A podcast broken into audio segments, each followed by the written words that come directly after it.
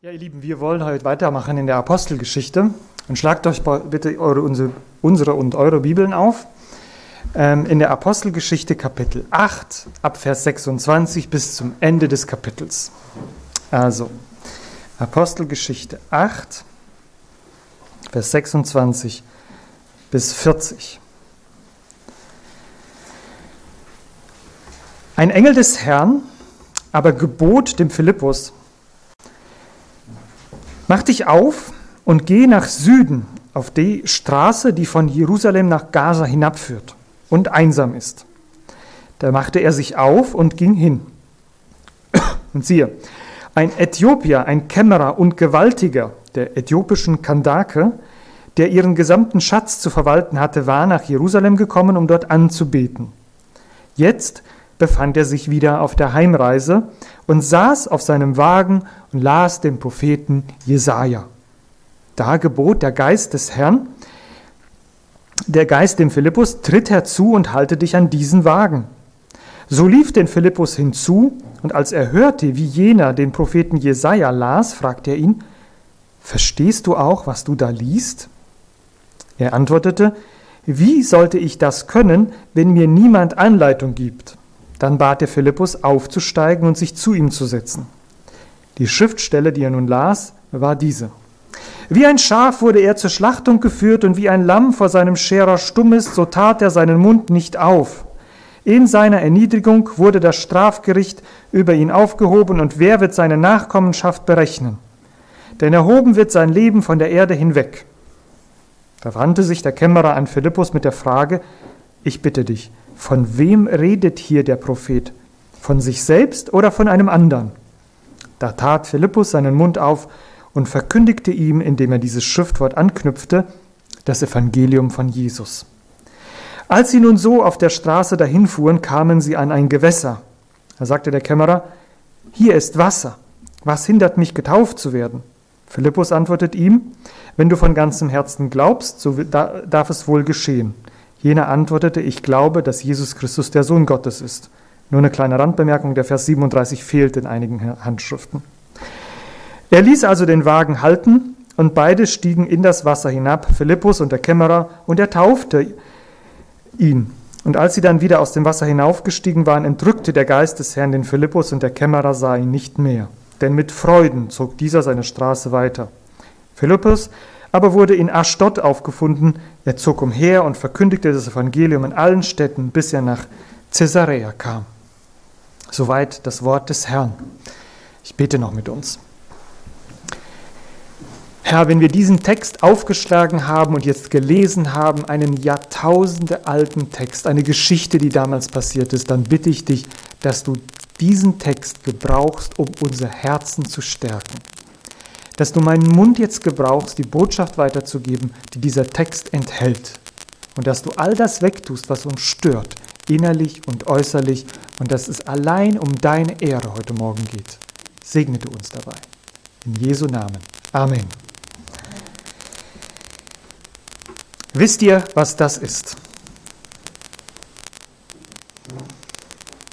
Jedida, was ist das?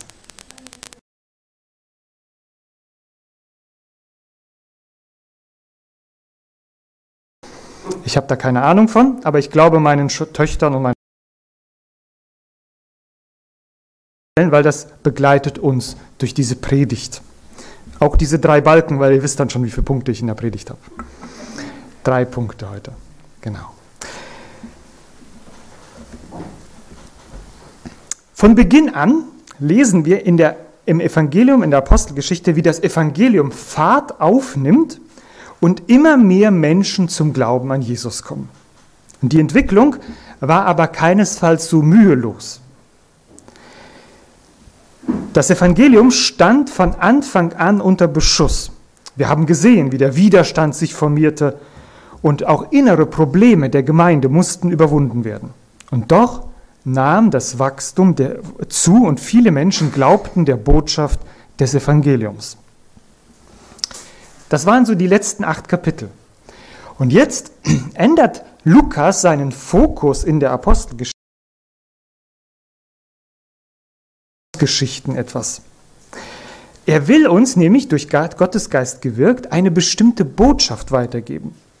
Wir reden in diesen drei Bekehrungsgeschichten von dem Kämmerer aus Äthiopien, wir reden von Saulus, den man später Paulus genannt hat, und wir reden von Cornelius. Drei Bekehrungsgeschichten. Und jede dieser Bekehrungsgeschichte, ich möchte den folgenden Predigten nicht vorausgreifen, aber jede dieser Bekehrungsgeschichte hat einen bestimmten Aspekt, wo Barrieren, Hindernisse überwind, überwunden werden mussten und in der Folge wie in einem Dammbruch das Evangelium weiterkommen konnte. Heute konzentrieren wir uns nur auf die Geschichte des Kämmerers aus Äthiopien. Als ich diesen Abschnitt gelesen und gelesen habe, da bin ich immer wieder auf dem Vers 36 stehen geblieben. Da heißt es, als sie auf dem Weg weiterzogen, also Philippus und der Kämmerer, kamen sie zu einem Wasser und der Kämmerer sprach, siehe, hier ist Wasser. Was hindert mich, getauft zu werden? Je länger wir über diese Frage nachdenken, desto mehr werden wir verstehen, dass diese Frage, die der Kämmerer Philippus stellt, zum Kern dieses Textes gehört. Ich habe, bin da nicht drauf gekommen, weil wir dieses Jahr Taufe feiern wollen, das ist total wichtig, sondern ich glaube, dass dieser Text tatsächlich die auf diese Frage hinausläuft. Denn in dieser Frage, die, die der Kämmerer stellt, liegt eine viel tiefere Bedeutung als nur, in Anführungsstrichen, die formale Voraussetzung, die für die Taufe gilt. Da liegt es viel mehr. Denn die Taufe ist ja das Zeugnis von dem, was schon passiert ist, in die Öffentlichkeit hinaus. Also ich sage, in mir ist etwas passiert und ich möchte das bekunden durch die Taufe nach außen für alle. Und wenn der Kämmerer Philippus fragt, ob es irgendetwas gibt, was ihn hindert, dass er das bekennt nach außen, dann schwingt da etwas mit, nämlich davon, dass es eine ganze Menge Hindernisse gab, eigentlich, dass er das Evangelium annehmen konnte. Schauen wir uns das noch einmal an. Ich möchte uns, wie wir hier diese drei Balken sehen, drei Hindernisse hinweisen, damit das Evangelium den Kämmerer von Äthiopien erreichen konnte. Kinder, hört gut zu. Drei Hindernisse, wie das Evangelium den Kämmerer von Äthiopien erreichen konnte. Im Pferdesport ist es ja so, dass man die Hindernisse bewusst hinstellt, damit ein Pferd drüber springt. Wenn es das nicht schafft, dann fällt ein Balken. Und wenn wir jetzt an das Evangelium denken, das Evangelium ist ja die gute Nachricht von Jesus, dann kommt sie manchmal an Mauern und geht nicht weiter und dann muss Gott dafür sorgen, dass diese Mauer weggeht, damit das Evangelium weiterkommt. Entweder schafft er die Mauer weg oder das Evangelium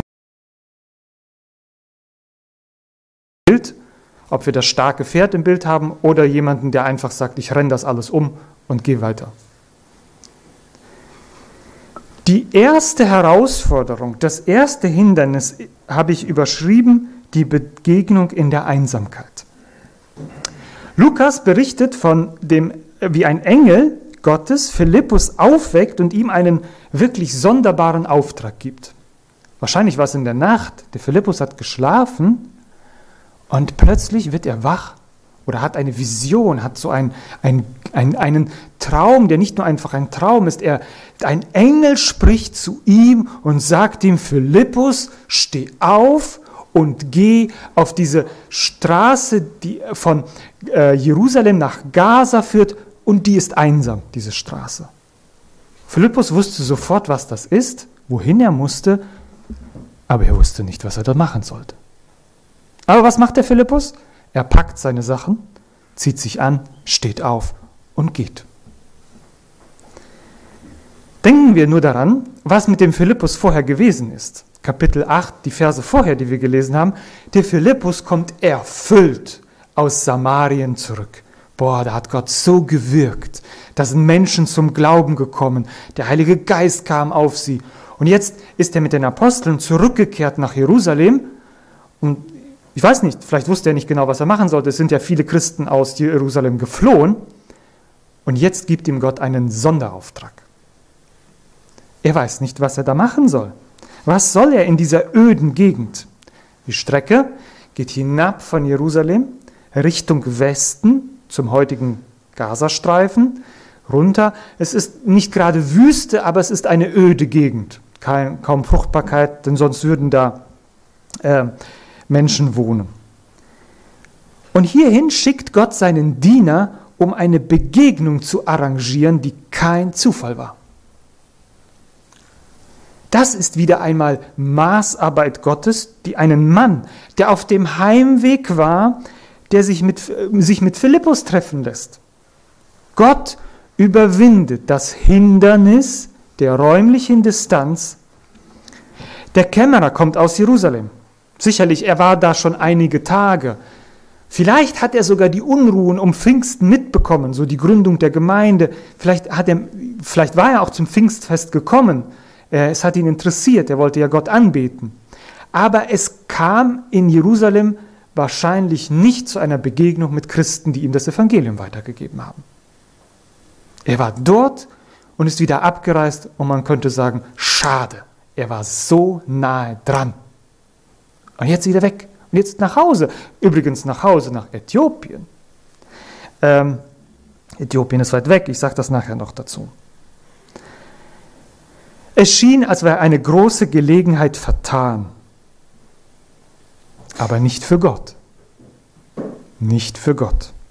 Er sah diesen Mann auf seinem Wagen und er organisierte eine Begegnung in der Einsamkeit.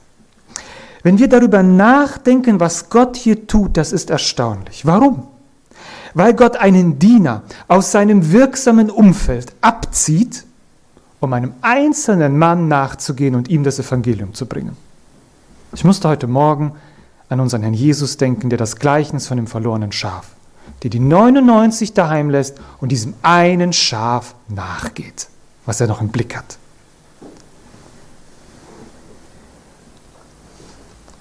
Sehen wir, wie Gott in seiner Souveränität alles vorbereitet, damit der Kämmerer zum Glauben kommt? Im Erzählstrang in der Apostelgeschichte will Lukas uns zeigen, dass Gott nicht nur die Massen bekehrt, sondern dass er auch dem Einzelnen nachgeht und das macht Glaube so persönlich. Der Glaube an Jesus ist nicht ein Phänomen von Massen, sondern Gott geht jedem Einzelnen nach und es gibt immer eine individuelle Begegnung mit ihm. Gott ist ein persönlicher Gott, der dich mich gesucht hat und gefunden hat. Und zwar dich persönlich. Es ist sehr ermutigend, dass wir in der Errettung von Menschen nicht auf ausgeklügelte Kampagnen vertrauen müssen, sondern auf das Wirken Gottes und das Zusammenstellen von Situationen und Gelegenheiten. Und jetzt schau einfach mal in dein Leben hinein. Wie war der Weg, wie Gott dich gerettet hat? War der Weg lediglich das Ergebnis von guter christlicher Erziehung, von Prägung, von sonstig günstigen Umständen? Nein. Nein, das war es nicht. Es war Gottes maßgeschneidertes Eingreifen in dein Leben hinein. Oder? Und zwar sowas von maßgeschneidert, dass ich einfach nur Halleluja äh, rufen muss. Vielleicht kommt es dir nicht so vor, aber denk einmal darüber nach, was Gott getan hat, um dich zu retten. Und zwar jetzt nicht nur das, was am Kreuz passiert ist, sondern auch die Geschichte, wie du persönlich zum Glauben gekommen bist. Wer die Souveränität Gottes in der Errettung hinterfragt, der sollte diesen Abschnitt nochmals gut durchlesen. Wir preisen die große Gnade, mit welcher Gott uns auf ganz unterschiedliche Art und Weise gerettet hat. Er hat es manchmal so gemacht auf spektakuläre Weise, wie bei diesem Kämmerer aus Äthiopien. Manchmal hat er gar keine von außen hin spektakulären Dinge gemacht. Manchmal bist du einfach so hineingewachsen und plötzlich hast du gemerkt, ich brauche Jesus und er hat dich wiedergeboren. Aber er hat es getan. Er hat es getan. Nun, nach dem biblischen Zeugnis bedeutet das nicht, dass wir uns jetzt hinsetzen und auf Gottes Wirken warten müssen. Denn nein, er gebraucht ja einen Philippus. Er sagt einem Philippus, steh auf, komm, beweg dich und geh hin. Und ohne zu wissen, was er da tun sollte und wen er treffen sollte, aber er war gehorsam und aktiv. Gott erwartet auch von uns diese Art von Bereitschaft, den Gelegenheiten nicht zu entfliehen, die er vor unsere Füße legt. Und geh mit diesen offenen Augen durch die Welt. Zeig, werd dir bewusst, dass Gott dein Leben absolut in der Hand hat und dass es nichts gibt, was einen Zufall überlassen hat. Vielleicht möchte er, dass du diesen Menschen triffst. Vielleicht möchte er, dass du, dass durch irgendeinen Umstand genau dieser Mensch jetzt ein, ja, ein Stolperstein in deinem Leben vor dir ist. Vielleicht möchte er das. Sei offen für Gottes ungewöhnliche Aufträge, die er in dein Leben gibt. Fliehe nicht davon. Könnte sein, dass Gott dich wieder einholt, wie den Jona, und irgendwo ausspuckt.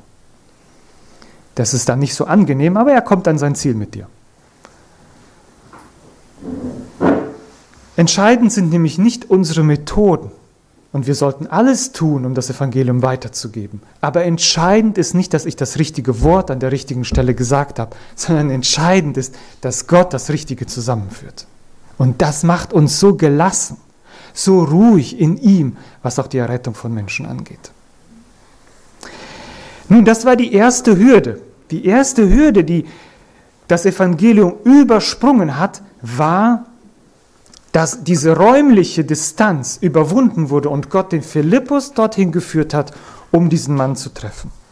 Und jetzt möchte ich zum, zu der zweiten Hürde kommen oder zu dem zweiten Hindernis, der Kämmerer aus Äthiopien. Nachdem wir gesehen haben, wie das Hindernis die räumliche Distanz überwunden hat, wollen wir nun jetzt einfach mal schauen, was ist das für eine Person, um die es geht. Wir müssen uns bewusst werden, dass die Bibel in der Erzählung von Gottes Geist geleitet wird. Und deswegen steht alles, was da drin steht, hat seine Bedeutung. Ihr Lieben, natürlich haben damals viele Bekehrungsgeschichten stattgefunden, oder?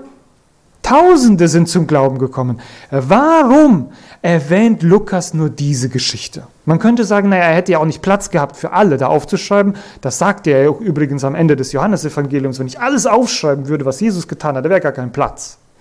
Nein, auch bei den Bekehrungsgeschichten wäre ja kein Platz gewesen. Aber er hat doch durch Gottes Geist ganz bewusst genau diese Bekehrungsgeschichte reingeschrieben und nicht eine andere. Warum? Ich bin mir sicher, dass der Kern der Absicht in der Person des Kämmerers aus Äthiopien liegt. Warum? Was fällt euch auf, wenn ihr diese drei Bekehrungsgeschichten, die jetzt kommen, der Kämmerer, Saulus und Cornelius nebeneinander legt? Was fällt euch auf?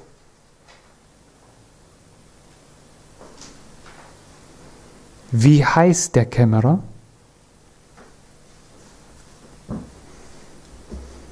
Saulus hat einen Namen, Cornelius hat einen Namen, der Kämmerer, der hatte auch einen Namen.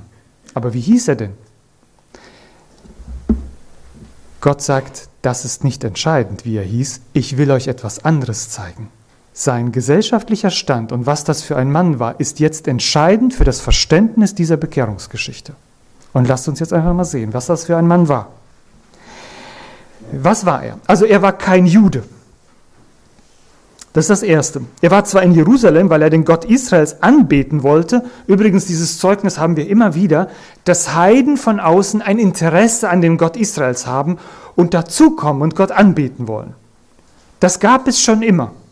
Und äh, dann gab es auch Heiden, die dann Proselyten wurden. Das heißt, sie sind übergetreten zum jüdischen Glauben. Sie sind keine Juden geworden von der Nationalität, aber sie haben an den jüdischen Gott geglaubt. Wahrscheinlich war dieser Mann von seiner Hautfarbe schwarz, denn er kam aus Afrika. Äthiopien, wie es hier heißt, ist nicht das heutige geografische Äthiopien, sondern etwas nördlicher Süden, der Süden von Ägypten bzw. der Sudan heute. Da kam der Mann her. Tausende Kilometer hat er hinter sich. Woher wusste er vom Gott Israels? Ich weiß es nicht. Es gibt Spekulationen, dass die Königin von Saba da irgendwie Querverbindungen hat, aber das war ja schon tausende Jahre zurück bei, zur Zeit von Salomo. Woher wusste er das? Ich weiß es nicht. Aber dieser Mann kam von ganz weit her und es hieß, es heißt, er war ein hoher Minister der Kandake. Wisst ihr, was eine Kandake ist? Wusste ich auch nicht. Eine Kandake ist die Königsmutter, die die Regierungsgeschäfte in der Hand hält, während ihr Sohn, der eigentliche König, viel zu heilig ist, um die profanen Dinge der Regierung zu, zu klären. Ja? Also das, war, das ist sogar überliefert, dass es in der Zeit, eigentlich haben die Frauen da regiert, ihre Söhne waren die eigentlichen Herrscher, aber das, äh, die, waren, die sollten sich mit dem Alltäglichen erst gar nicht beschäftigen und da hatte die Mutter äh, das Zepter in der Hand. Das war die Kandake. Und jetzt haben wir es mit einem Minister zu tun, der dieser Kandake unterstellt war, einem hohen Minister, der verwaltete den ganzen Schatz der, der Könige. Also im Prinzip wäre das heute der Finanzminister gewesen, unser Olaf Scholz, so ungefähr. Genau. Nur, und der, das Wort, was ich jetzt als Minister übersetzt habe, ähm, wird ja in der Bibel immer wieder als der Kämmerer aus Äthiopien übersetzt. Und wisst ihr, welche Bezeichnung hier im Griechischen steht für diesen Mann? Eunuch. Ich muss euch kurz erklären, was ein Eunuch ist. Es ist ein Mann, der seiner natürlichen Männlichkeit beraubt war. Das heißt, man hat ihn wörtlich so verschnitten, also verletzt, dass er niemals mehr eigene Kinder zeugen konnte. Damit hat er als Mann keine natürliche Sexualität. Und warum hat man das gemacht? Es war so, dass Eunuchen eingesetzt wurden, um als Diener im engsten Kreis der Herrscherfamilie ihre Arbeit zu verrichten.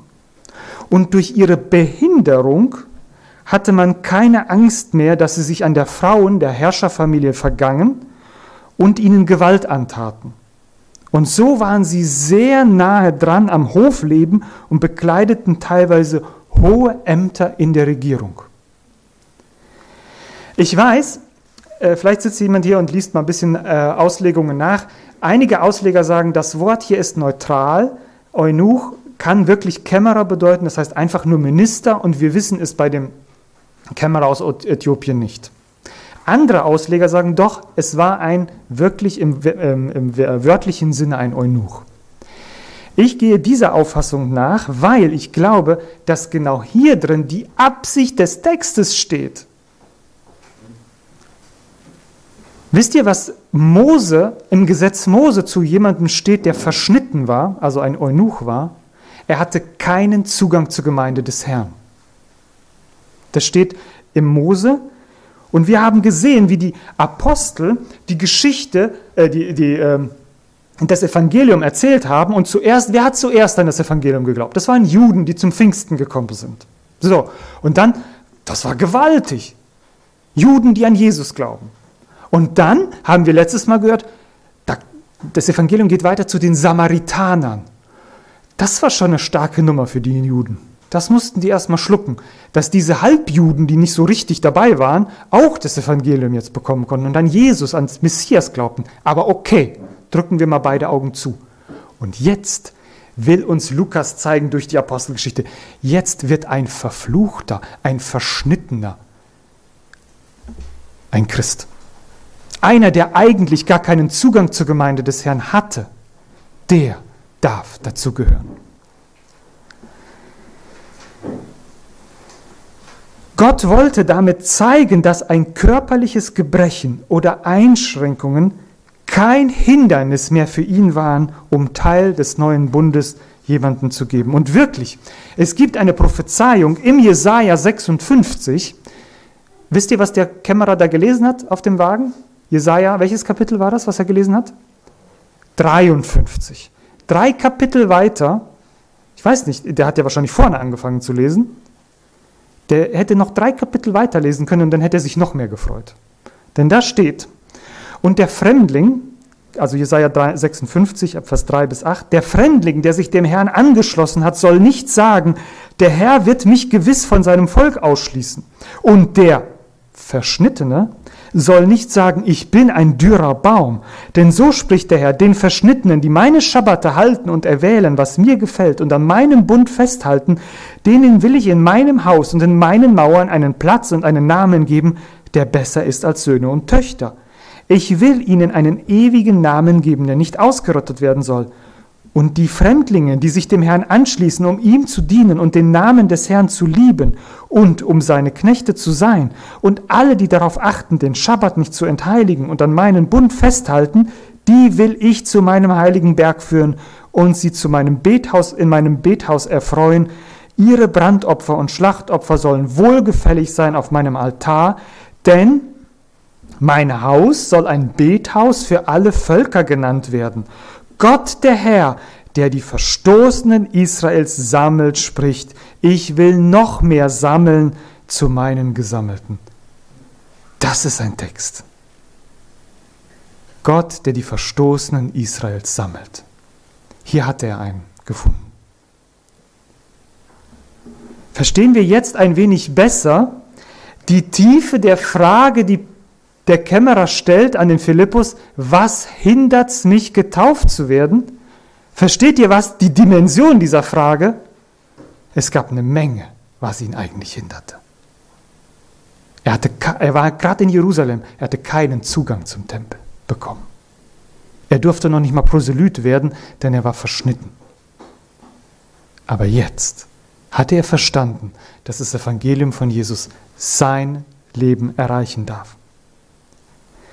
Lieber Kämmerer, Gott hat alle Hindernisse überwunden, beseitigt. Selbst wenn du als Mann deiner Männlichkeit beraubt wurdest, so steht auch dir die Tür des Evangeliums offen. Und nun wird auch klar, warum sein Name nicht entscheidend für diese Bekehrungsgeschichte ist.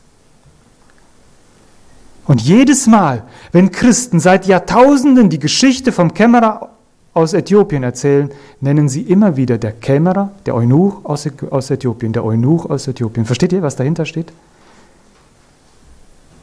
Jesus sagt an einer anderen Stelle mal, immer wenn das Evangelium gepredigt wird, wird von Maria berichtet werden, dieser Hure, die gläubig geworden ist an Jesus, die Jesus geliebt hat. Und so haben wir einen Beweis in dieser, in dieser Apostelgeschichte, dass immer wenn wir die Apostelgeschichte lesen, wenn wir in diesen Text kommen, dann denken wir an die Menschen, die keiner haben will für die das Evangelium auch da ist.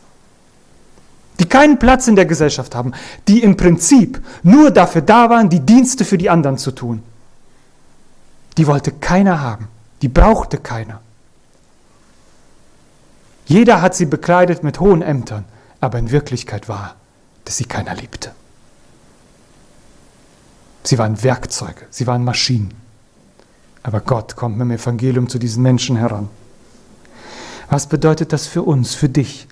Es gibt keine Barrieren, die ein Mensch in sich haben könnten, die ein unüberwindbares Hindernis für das Evangelium bedeuten.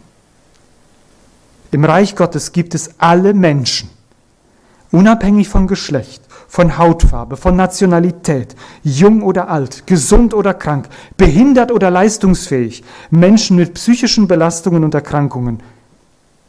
Er ruft sie.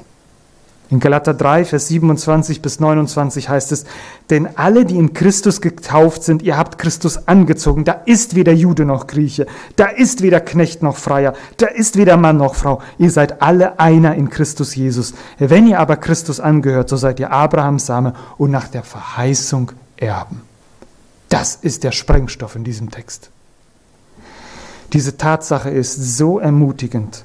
Das Evangelium ist keinem elitären Kreis vorbehalten und genauso auch nicht nur einer Randgruppe der Gesellschaft.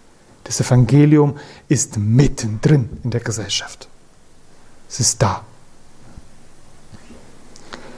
Und so haben wir es bekommen. Und so hast du es bekommen. Und so hoffen wir es für andere. Deshalb ist auch Hoffnung für mich und dich da. Und nun das letzte Hindernis. Offenbarte Prophetie habe ich das genannt.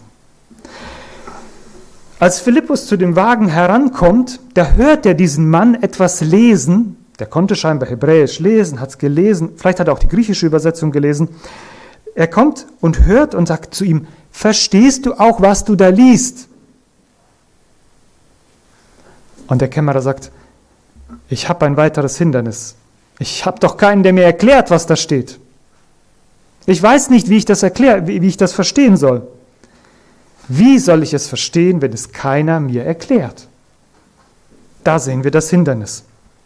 Der Kämmerer hat sich vielleicht eine Schriftrolle in Jerusalem gekauft und wollte auf seiner langen Reise nach Hause die Fahrt gut nutzen. Übrigens von, also ich weiß nicht, ob er in der Mitte angefangen hat, das ist ungewöhnlich, dass man die Rolle einfach, er war schon weit gekommen von Jerusalem runter bis, nach, ähm, bis auf diese Straße und war schon bei Kapitel 53 angekommen. Wir sehen, wie er Interesse hatte an Gottes Wort. Er verstand die Sprache, die er las, aber er verstand die Botschaft nicht. Geht es uns auch manchmal so? Wir verstehen die Botschaft nicht. Wir können es lesen.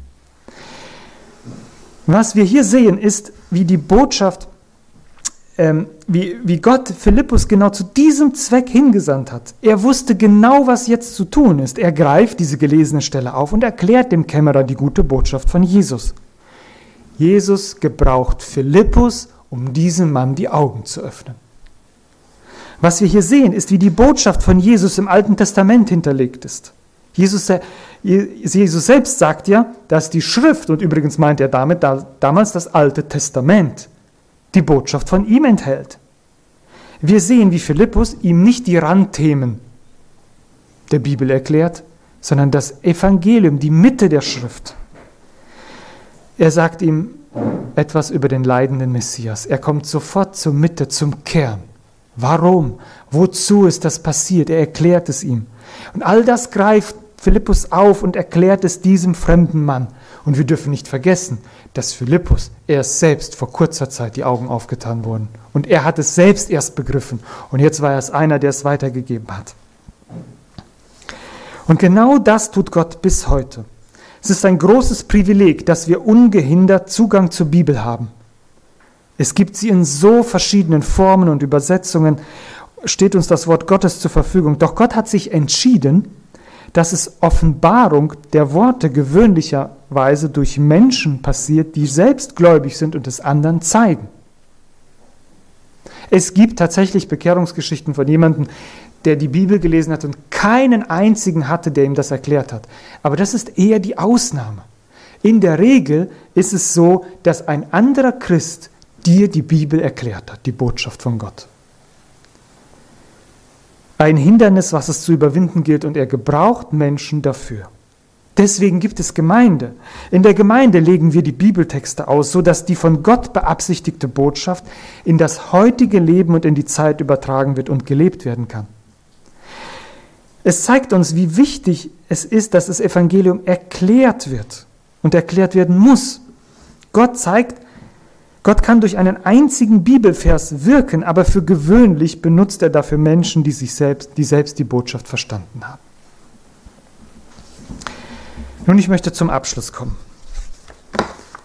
Wir haben drei Hindernisse gehabt für den Kämmerer aus Äthiopien. Das erste Hindernis war, dass der Mann schon auf dem Weg nach Hause war.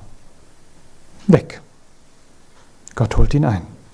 Er schickt einen Philippus, Maßarbeit Gottes, wir haben die Souveränität Gottes in der Errettung gesehen. Das zweite, die, das zweite Hindernis war, dass dieser Mann von, von, seiner, von seinem Stand eigentlich ausgeschlossen war. Er war kein Jude, er war eigentlich nicht zu gebrauchen. Gott sagt doch. Und das dritte war, dass dieser Mann nicht verstanden hat, was er gelesen hat. Und Gott sagt, ich mache dir die Augen auf, ich schicke dir den Philippus und erkläre es dir. Unglaublich. Das ist die Botschaft dieses Textes. Und dann, versteht ihr, was dann steht? Er aber zog seine Straße fröhlich. Wir können unsere Straße fröhlich ziehen. Gott räumt Hindernisse aus dem Weg. Das ist die Botschaft, die ich uns heute Morgen mitgeben möchte. Es ist eine Botschaft, die ein Grund zur Freude und zur Hoffnung ist. Das Evangelium macht Menschen froh, die sonst alles haben, aber merken, dass ihnen das Wichtigste fehlt. Dieser Mann aus Äthiopien hatte materiell wahrscheinlich alles, was er sich wünschte. Aber er hatte keinen Frieden in seiner Seele. Und da hat ihm Gott alles gegeben, was er brauchte. Es gab Hindernisse, die selbst ein hoher Beamter nicht überwinden konnte. Aber wie sagt es Jesus, was dem Menschen unmöglich ist, das ist Gott möglich. Niemand von uns kann irgendetwas zur Seite räumen, dass das Evangelium ungehindert in das Leben von Menschen dringen kann. Niemand. Übrigens auch nicht zu uns.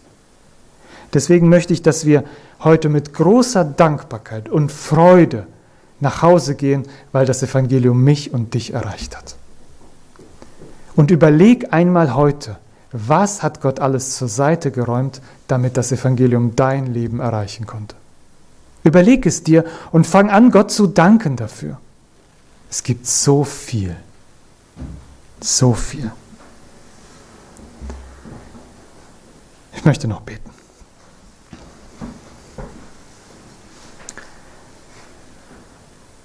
Herr unser Gott, wir danken dir für diese Geschichte des Kämmerers aus Äthiopien. Sie ist so wertvoll in diesen ganzen Geschichten, denn sie zeigt uns, dass du Hoffnung hast für Menschen, die in der Gesellschaft abgeschrieben waren, die einen, einen Randplatz einnehmen mussten.